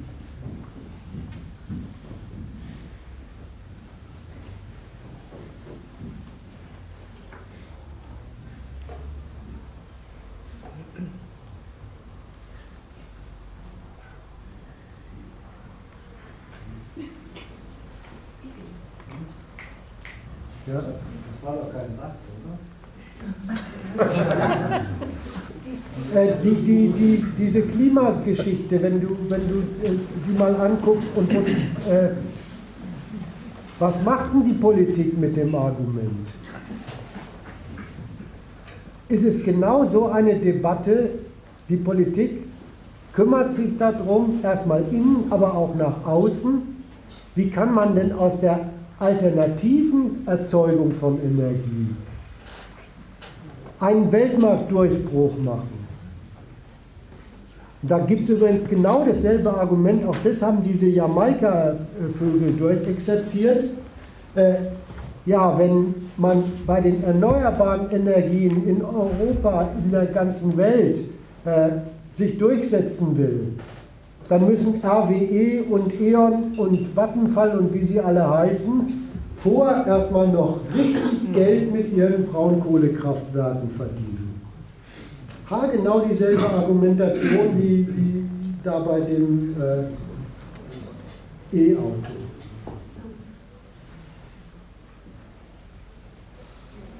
Also ich wollte sagen, äh, es gibt noch eine Fortsetzung, was ich äh, von den Außerirdischen gehört habe. Es ist nur ein Satz, wahrscheinlich ist es eine Frau gewesen. Die hat Zu einem auch irdischen Wesen gewesen, der hier als Mensch bezeichnet wird, den ich auch als Mensch gerne bezeichnet wird, wissen möchte. Ähm, wir hatten so etwas auch. Damit meinte die Frau solche, ähm, wie wir jetzt hier auf dem Erdball haben, Umweltüberlegungen und auf der anderen Seite, wir lassen alles so, wie es ist, wir warten erstmal ab. Und, aus diesem Satz gehen wir vor mit diesem Hatten, weil das meiner Meinung nach betont war, dass sie es überwunden. Gehen wir mal einfach von einem Universum aus, von einem, in dem es zehn Erdfalle der gibt, die mit Menschen sind. war aber jetzt mehr als ein Satz.